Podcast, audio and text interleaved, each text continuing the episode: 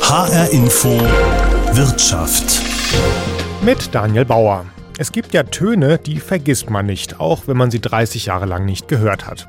Bei mir gehört der hier definitiv dazu.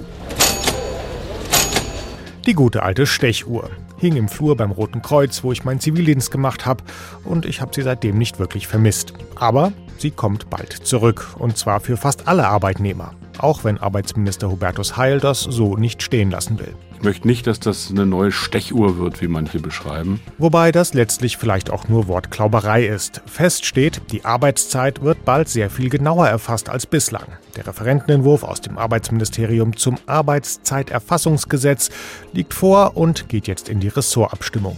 Wen es betrifft und was sich alles ändert, darum geht es jetzt hier in HR Info Wirtschaft. Zu Hause arbeiten oder von unterwegs, etappenweise, morgens, nachmittags oder vielleicht auch mal nachts. In vielen Jobs, wo das möglich ist, ist es spätestens seit Corona Alltag. Auf die Idee, die Arbeitszeit minutengenau zu erfassen, kommt man da eher nicht. Aber damit ist bald Schluss. Der Europäische Gerichtshof und später das Bundesarbeitsgericht haben klargemacht, Arbeitszeit muss penibel erfasst werden. Und als Arbeitsminister muss Hubertus Heil dazu jetzt das passende Gesetz formulieren.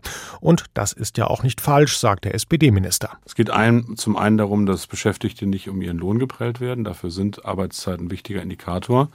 Und es geht auch um den Arbeitsschutz, denn irgendwann muss ja auch mal Feierabend sein. Und pünktlich Feierabend machen klingt ja auch erstmal sympathisch. Trotzdem gibt es massive Kritik am Gesetzentwurf von Arbeitgebern, von der FDP, aber auch zum Beispiel von Richtern und Hochschullehrern. Um das Ganze einzuordnen, habe ich mir von Arbeitsrechtler Peter Wedde von der Frankfurt University mal erklären lassen, was sich da eigentlich genau ändern wird. Ja, das neue Gesetz oder der Entwurf, der da ist, wir reden jetzt vom, vom Referentenentwurf, äh, ändert an der Arbeitszeitsituation erstmal gar nichts, sondern er gibt den Arbeitgebern die Verpflichtung vor, ein objektives, verlässliches und zugängliches System zur Arbeitszeiterfassung zu schaffen, das äh, in der Regel auch automatisiert stattfinden soll, also digitalisiert, äh, damit die Arbeitszeit tatsächlich durchgängig erfasst werden kann. Und Hintergrund der Geschichte ist eine Entscheidung des Europäischen Gerichtshofs von 2019. Man merkt also, es läuft alles schon etwas länger. Und daraufhin musste der Bundesarbeits, das Bundesarbeitsgericht dann auch eine Entscheidung machen. Und die ist erfolgt dann im äh, September letzten Jahres und seitdem steht fest, äh, ein solches System muss eingeführt werden und da das gesetzlich so nicht festgelegt ist, muss der Gesetzgeber handeln. Das Bundesarbeitsgericht hat nur festgestellt, Arbeitgeber sind schon heute nach allgemeinen Arbeitsschutzvorgaben verpflichtet, äh, die Arbeitszeit durchgängig zu erfassen und das hat der Gesetzgeber jetzt festgelegt. Ein Grund ähm, für das Gesetz ist sicherlich auch die, die unbezahlten Überstunden, ähm, dass es die nicht mehr so geben soll. Allerdings sind die seit Jahren eigentlich schon in Deutschland rückläufig. Ist das da überhaupt noch nötig, die Arbeitszeit jetzt noch strenger zu erfassen als bisher? Ja, Sie, Sie haben recht. Einerseits sind Überstunden zurückgegangen. Andererseits, ich habe mal Zahlen aus dem Jahr 2022 angeschaut. Da gab es 703 Millionen Überstunden. Wenn man das nochmal mit dem Mindestlohn multipliziert, hat man so eine Größenordnung von 8,4 Milliarden Euro, die nicht bezahlt worden sind. Also da ist schon, das ist schon eine ganz große Summe. Und es ist ja nicht so, dass das sich äh, über 34 Millionen abhängig Beschäftigte verteilt, sondern bestimmte Branchen immer trifft. Der andere Punkt ist, glaube ich, dass äh, so aus der Corona-Zeit folgend ja viele, viele Menschen inzwischen die Vorteile von Homeoffice-Tätigkeit beispielsweise kennengelernt haben. Und ich glaube, Homeoffice wird eine dauerhafte Erscheinung am Arbeitsmarkt bleiben. Und in Homeoffices zeigt sich, dass viele Beschäftigte mehr arbeiten. Das ist schon seit man über diese Telearbeit oder Homeoffice-Arbeit nachdenkt, bekannt. Bis zu 30 Prozent wird gesagt, wird da mehr gearbeitet, ohne dass es als Arbeitszeit wahrgenommen und auch sozusagen verbucht wird. Jetzt sprechen Sie gerade die Probleme an, die es sicherlich gibt im Homeoffice oder auch in der Vertrauensarbeitszeit, dass Leute dann mehr arbeiten. Auf der anderen Seite haben sich viele Leute auch daran gewöhnt oder sich das ganz bequem eingerichtet, äh, dann arbeiten zu können, wann es in den ähm, Lebensalltag passt, in die Lebensabläufe passt. Wenn ich jetzt an mich denke, wenn ich morgens ein neues Interview habe, dann bereite ich das auch ganz gerne so von 10 bis 11 abends nochmal vor. Kind ist im Bett, man hat Ruhe. Ähm, das müsste ich aber erfassen dann und dann dürfte ich das Interview um 9 gar nicht machen, weil die 11 Stunden Ruhezeit, die man ja haben muss, dann eben nicht ausreichen. Und ich glaube, das geht vielen ähnlichen Jobs so, dass man eben ja, sich die Arbeit dahin gelegt hat, wo es gerade passt und dass das dann nicht mehr möglich ist. Das ist auch ein Nachteil. Ja, das kann ein Nachteil sein. Nun ist es ja aber genau die Anforderung an den Gesetzgeber, Arbeitszeitvorgaben zu schaffen, die das berücksichtigen. Und muss man mal ganz ehrlich sagen, wir leben im 21. Jahrhundert, wir reden viel über künstliche, äh, künstliche Intelligenz, äh, die das äh, alles ja erfassen könnte. Und es gibt kluge Programme schon jetzt, die kann man sich als App auf sein Smartphone runterladen, die tatsächlich reale Arbeit erfassen. Und das ist nicht das Problem, dass Vertrauensarbeitszeit nicht mehr möglich sein soll, sondern das Problem ist, dass der Gesetzgeber sich da kluge Möglichkeiten überlegen müsste, unter welchen Bedingungen. Das setzt aber auch wieder durchgängige Erfassung der Zeit voraus. Und dann vielleicht, wenn Leute wirklich zu viel arbeiten, wenn man merkt, die sind immer abends noch unterwegs und halten die Ruhezeiten nicht ein, dann müsste man da steuernd eingreifen, nicht durch eine totale Kontrolle, aber vielleicht durch Warnhinweise an Arbeitgeber, an, an Arbeitssicherheitsbeauftragte im Unternehmen, an Betriebsräte, die gesagt bekommen, in dem Bereich oder diese Personen arbeiten regelmäßig ohne vernünftige Ruhezeiten, da müssen wir mal eingreifen, um wirklich krankmachende Effekte zu vermeiden. Hm. Es gibt ja Bedenken, dass die Arbeitszeitkontrolle auch so ein bisschen Effizienzkontrolle den Arbeitgebern ermöglicht. Also man kann dann sehr genau sehen, welcher meiner Mitarbeiter schafft in exakt welcher Zeit wie viel. Das war bisher ja so auch nicht möglich. Jemand, der vielleicht ein bisschen langsamer arbeitet, der konnte dann eine halbe Stunde länger arbeiten und hat das gleiche Ergebnis geliefert. Also der Arbeitnehmer wird da schon ein bisschen durchleuchtet. Ja, das ist ein Problem, dass Verhaltens- und Leistungskontrollen natürlich durch solche Systeme möglich gemacht werden könnten. Aber auch da kann ich wieder nur sagen, da gibt es längst kluge Softwarelösungen, die dann nicht jede Sekunde dem Arbeitgeber präsentieren. Da wird es ja ausreichen, wenn man auf dem Tag gesehen beispielsweise festhält, da hat einer acht Stunden, wenn sie vereinbart sind, gearbeitet. Die acht Stunden sind meinetwegen in, über den Tag verteilt angefallen. Da muss der Arbeitgeber ja nicht jeden genauen Schritt sehen, sondern er muss nur das Ergebnis sehen, acht Stunden oder zehn Stunden gearbeitet. Da könnte man durchaus ja Systeme konstruieren, die äh, nicht alle Daten offenbaren und nur im Streitfall aufdecken, wann denn wo genau gearbeitet wurde. Und diesen Streitfall könnte man immer noch vorsehen, dass der Arbeitnehmer, der ja dann der Betroffene ist, äh, sagen kann, okay, ich lege jetzt mal die Klardaten auf den Tisch. Also man braucht nicht eine sekundengenaue Erfassung, die halte ich für kritisch. Das sagt ja auch das Bundesarbeitsgericht immer wieder, wer total kontrolliert wird der gerät unter einen solchen, solchen Druck, dass das wieder ein krankmachender Effekt ist. Das hat auch das Gericht, das Europäische Gerichtshof nicht gefordert.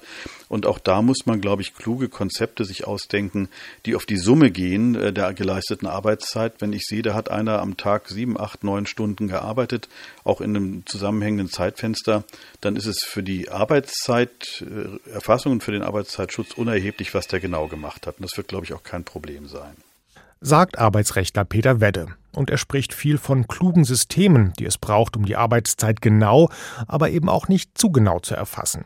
Das ist dann tatsächlich nicht mehr die mechanische Stechuhr von früher, da hat Arbeitsminister Heil natürlich recht, aber die Zeiten des Unkontrollierten im Homeoffice vor sich hinarbeiten, Hauptsache das Ergebnis stimmt, die sind bald vorbei. Und das bringt ironischerweise vor allem die Arbeitgeber auf die Barrikaden, die noch vor Corona panische Angst hatten, die Mitarbeiter zu Hause arbeiten zu lassen. Dirk Meyer ist Hauptgeschäftsführer vom Arbeitgeberverband Chemie Hessen und lässt an den Plänen kein gutes Haar. Feuer frei. Jetzt ist er da, der Referentenentwurf aus dem Bundesarbeitsministerium zur Arbeitszeiterfassung. Und mein erstes Kurzfazit ist, er ist misslungen. So, und äh, muss komplett neu gefasst werden. Warum?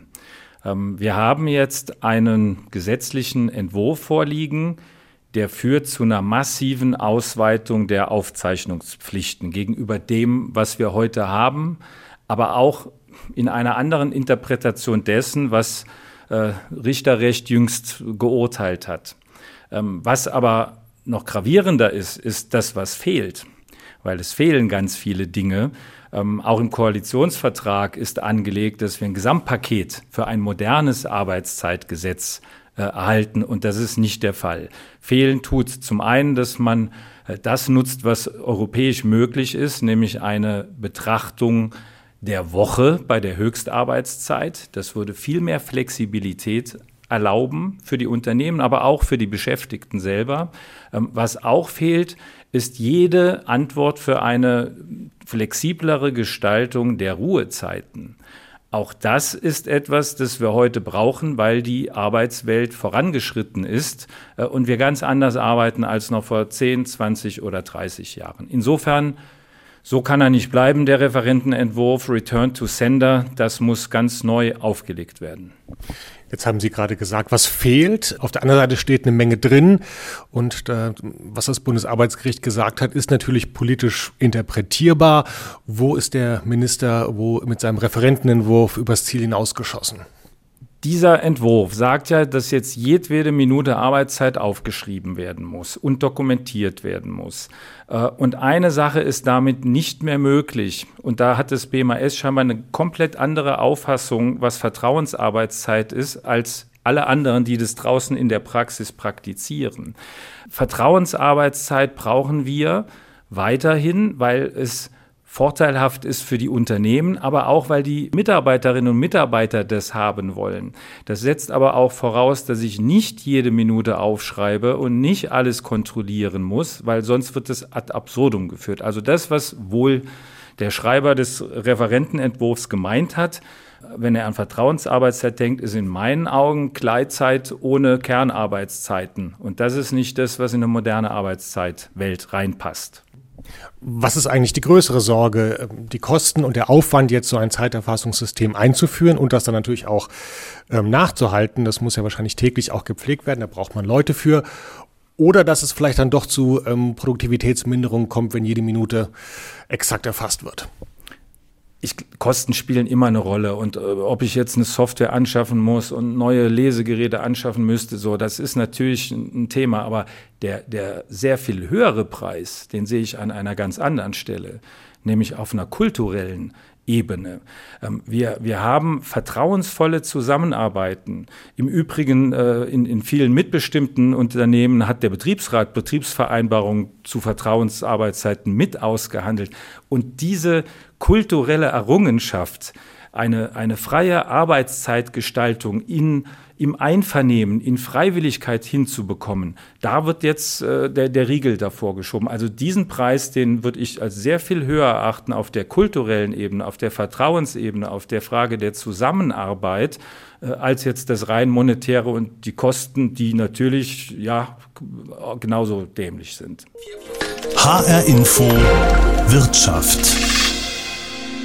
Die Arbeitgeberverbände, wie gerade Dirk Meyer von der Chemie, rufen also schon mal den Kulturkampf um die Arbeitszeit aus. Freie Arbeit für freie Bürger, so sieht es auch die FDP, die in der Ampelkoalition ein Wörtchen beim Gesetz mitzureden hat. Die Liberalen wollen die Ideen aus dem SPD-Arbeitsministerium noch spürbar weichspülen. Am Ende wird es wohl ein Kompromiss werden. Aber die Firmen müssen sich jetzt schon mit dem Thema auseinandersetzen. Auch die ganz kleinen, wie Parkettlegermeister Andreas Otto aus Neu-Isenburg mit seinen fünf Mitarbeitern. Um das gleich zu machen, also alle Mitarbeiter gleich zu behandeln und auch die Pausenzeiten zu erfassen, was vorher Vertrauensbasis war, haben wir gesagt, okay, wir ändern das System und gehen über eine App wo der Mitarbeiter sich auf der Baustelle einloggen kann. Ich habe es jetzt äh, mit meinen Mitarbeitern besprochen und ich habe mit allen vorher ein Einzelgespräch geführt. Ich habe allen erklärt, warum wir das machen, was wir für eine gesetzliche Grundlage haben. Und ich glaube, das ist mega wichtig. Das muss den Firmen klar sein. Das kann man nicht einfach einführen. Das ist total das hochsensible Thema. Und die gleiche Erfahrung machen gerade auch die ganz großen Weltkonzerne. Sanofi Aventis zum Beispiel. Der Chemieriese beschäftigt alleine in Deutschland 8000 Mitarbeiter in Forschung, Entwicklung, Produktion, Vertrieb und Marketing. Das sind sehr unterschiedliche Jobs mit teils sehr unterschiedlichen Arbeitsmodellen. Aber irgendwie muss Arbeitsdirektor Oliver Köhnenberg die jetzt alle in ein Zeiterfassungssystem bringen. Wir haben, ähm, ich würde mal sagen, 50 Prozent der Mitarbeiter äh, in solchen Berufen, die vor Ort in den Laborbetrieben oder hauptsächlich in der Produktion, Logistik arbeiten, ähm, die ähm, auch eine sehr genaue Zeiterfassung äh, auch in Schichtsystemen haben. Und der andere, schon sehr große Teil der Mitarbeiter, der in flexiblen Arbeitszeitmodellen, natürlich auch in verschiedensten Teilzeitmodellen, aber auch eben sehr viel in Vertrauensarbeitszeit arbeitet. Wo würden Sie sagen, ist es vielleicht sogar kontraproduktiv, eine Zeiterfassung einzuführen? Also zu, zu welchen Jobs passt das nicht, die, die es in Ihrem Betrieb gibt? Ja, also hier würde ich äh, eben ganz klar die Berufe ähm, sehen, die sich im Verwaltungsbereich abspielen, genauso aber auch im Sales-Bereich. Sagen wir mal ruhig alle Berufe, die in die Richtung auch der, der akademischen Ausrichtung gehen. Denn hier haben wir ja wirklich inzwischen eine Realität, die sich nicht nur in den letzten drei Jahren über das Thema Corona in einem rasanten äh, Tempo weiterentwickelt hat. Thema mobiles Arbeiten, Homeoffice, ähm, das ist der eine Punkt. Und der andere ist auch die, die Bedürfnisse Bedürfnisse einer nun auf den Arbeitsmarkt kommenden neuen Generation rufen nach Flexibilität, rufen nach mehr Selbstbestimmung. Und ich glaube, das funktioniert eigentlich sehr gut. Gerade die letzten drei Jahre haben gezeigt, dass ähm, diese Vertrauensarbeitszeit und die Flexibilität sehr gut funktioniert zwischen beiden Parteien. Deswegen denke ich, jetzt äh, eine neue Regulierungsdecke darüber zu legen mit einer minutengenauen Aufzeichnung, äh, empfinde ich in vielen Bereichen als kontraproduktiv. Jetzt gibt es Arbeitsrechtler oder auch Gewerkschaften, äh, sagen das, dass die Unternehmen befürchten, dass wenn in der Vertrauensarbeitszeit jetzt alles aufgezeichnet wird, dass dann rauskommt, dass die Leute zu Hause in der Vertrauensarbeitszeit mehr arbeiten, als sie eigentlich dürften, müssten. Ähm, ist da nicht vielleicht auch was dran? Also ähm, ich glaube, dass ähm, sich das ganze Thema ähm, sehr gut ähm, in den jeweiligen Fällen zwischen Mitarbeiter, Vorgesetzten sehr gut einspielt und dass das sehr, sehr ernst genommen wird. Eine gesunde Belegschaft äh, ist uns dauerhaft ein Anliegen, das ist ja völlig klar. Das muss ich nicht nur erwähnen, seitdem wir auch äh, im Fachkräft, beim, im, im Zeitalter jetzt des Fachkräftemangels sehr stark auch darauf sehen, was wollen unsere Mitarbeiter, wandern sie ab, weil vielleicht andere Unternehmen andere Regeln haben und das besser handhaben. Mir geht's wirklich mehr um das Thema, ähm, dass wir damit äh, kulturellen Rückschritt machen werden und dass ich glaube, dass ähm, das nicht im Sinne ähm, der Mitarbeitenden ist, die wir in diesen bestimmten Berufsprofilen und be bestimmten Arbeitsplätzen ansprechen wollen. Sagt Oliver Köhnberg und spricht vielen Arbeitgebern aus der Seele. Das Aushandeln von Arbeitsbedingungen zwischen Chefs und Angestellten bzw. den Tarifpartnern habe doch bislang gut funktioniert. Staatliche Regulierung unerwünscht. Sorry, aber das ist Quatsch, sagt dagegen Hendrik Hallier von der Gewerkschaft Nahrung Genuss Gaststätten, kurz NGG. Gerade in seiner Branche habe das oft eben überhaupt nicht funktioniert und deshalb sei das Arbeitszeiterfassungsgesetz auch überfällig. Das sagt er mir am Rande einer Streikkundgebung vor einer Großbäckerei in Frankfurt, die er organisiert hat. Die Gastronomie hat ja immer schon jetzt in den letzten Jahren äh, eine kleine Sonderregelung gehabt, beziehungsweise Sonderauflagen auch in Bezug auf den Mindestlohn. Da ist ja sowieso schon die Zeiterfassung dann auch relevant. Und natürlich gibt es da solche und solche Unternehmen, das muss man ganz offen sagen. Es gibt da äh, gerade in der Hotellerie viele Betriebe, die das vorbildlich machen, die auch tatsächlich minutengenaue Abrechnungen haben, auch über Systeme. Und es gibt natürlich auch viele gerade in den kleineren Gastronomien, die überhaupt nicht die Zeiten erfassen, die sozusagen irgendwo mal auf den Zettel einen Dienstplan schreiben, aber der ist eher so ein Vorschlag als das, was tatsächlich gearbeitet wird. Was hören Sie von Ihren Mitgliedern? Ähm, Erleichterung, dass das jetzt kommt, sagen viele auch schon, es wurde eingeführt und die Situation hat sich jetzt für mich verbessert, nicht so viele unbezahlte Überstunden. Gibt es schon da erste Erfahrungen?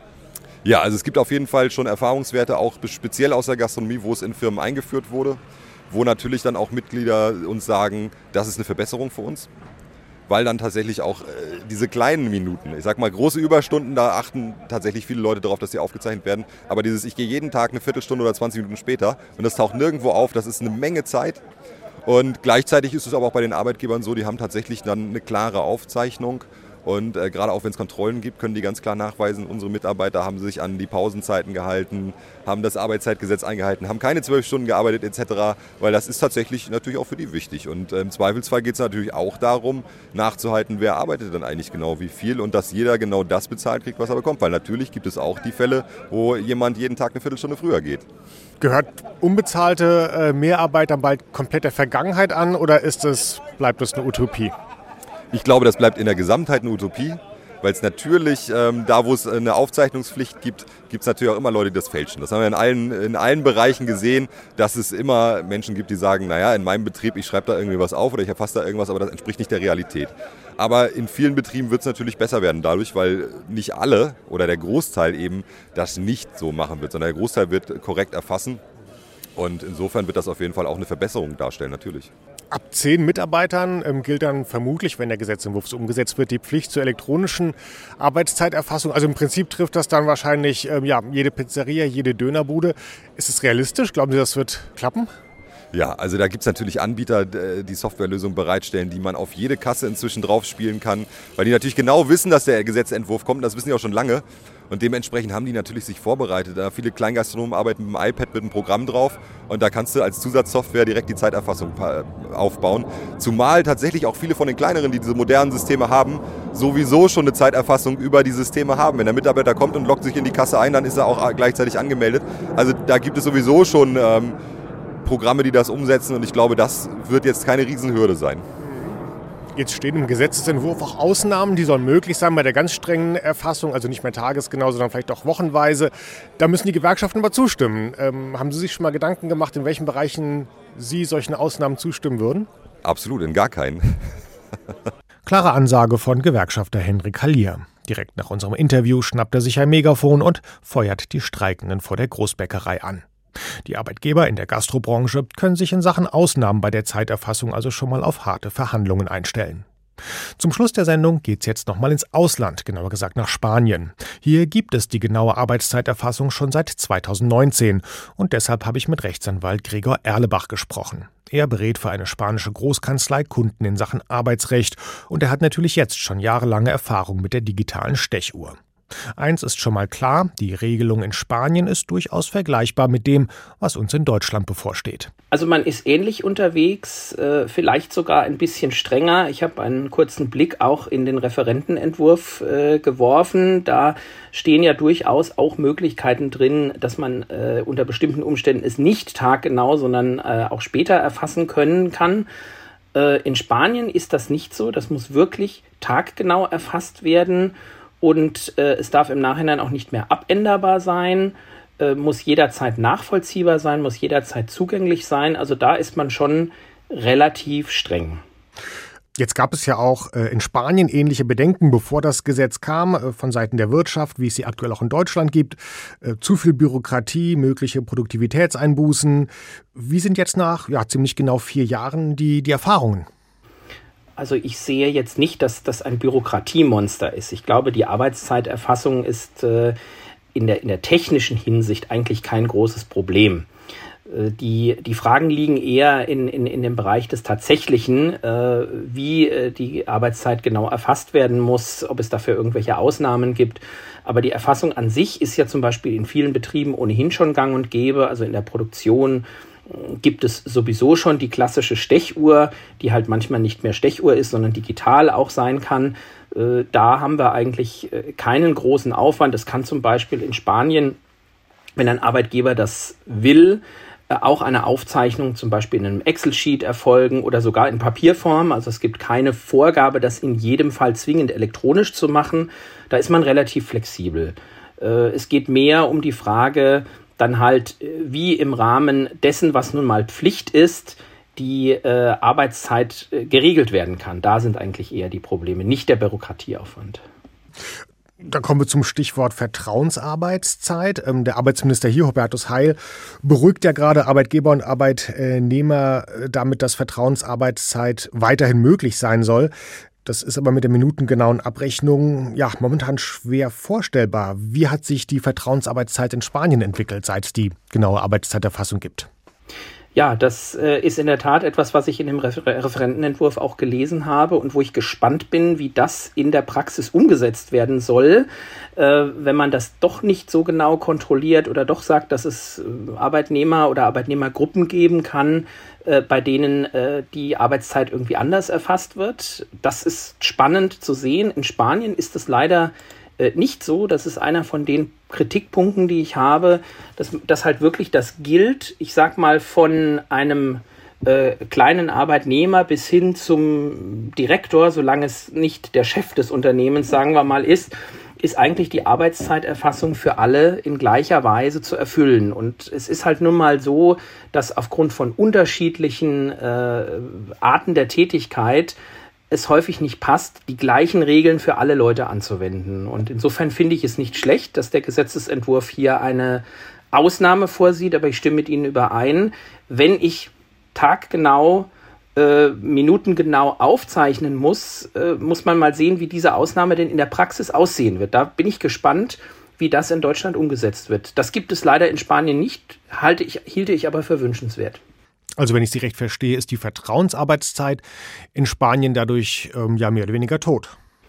Leider ja. Also äh, es ist nicht mehr möglich, dass man auf das Arbeitsergebnis schaut und äh, dass der Arbeitgeber und der Arbeitnehmer zum Beispiel auch gemeinsam vereinbaren. Hier, wir, äh, wir schauen nicht auf die Zeit, sondern auf dein Ergebnis und dass der Arbeitgeber zum Beispiel sagt, mir ist es egal, ob du jetzt dafür, sagen wir mal, sechs Stunden am Tag oder zehn Stunden am Tag brauchst, solange das Ergebnis stimmt. Das geht so nicht mehr. Selbst wenn beide Seiten es wollten, geht es nicht mehr.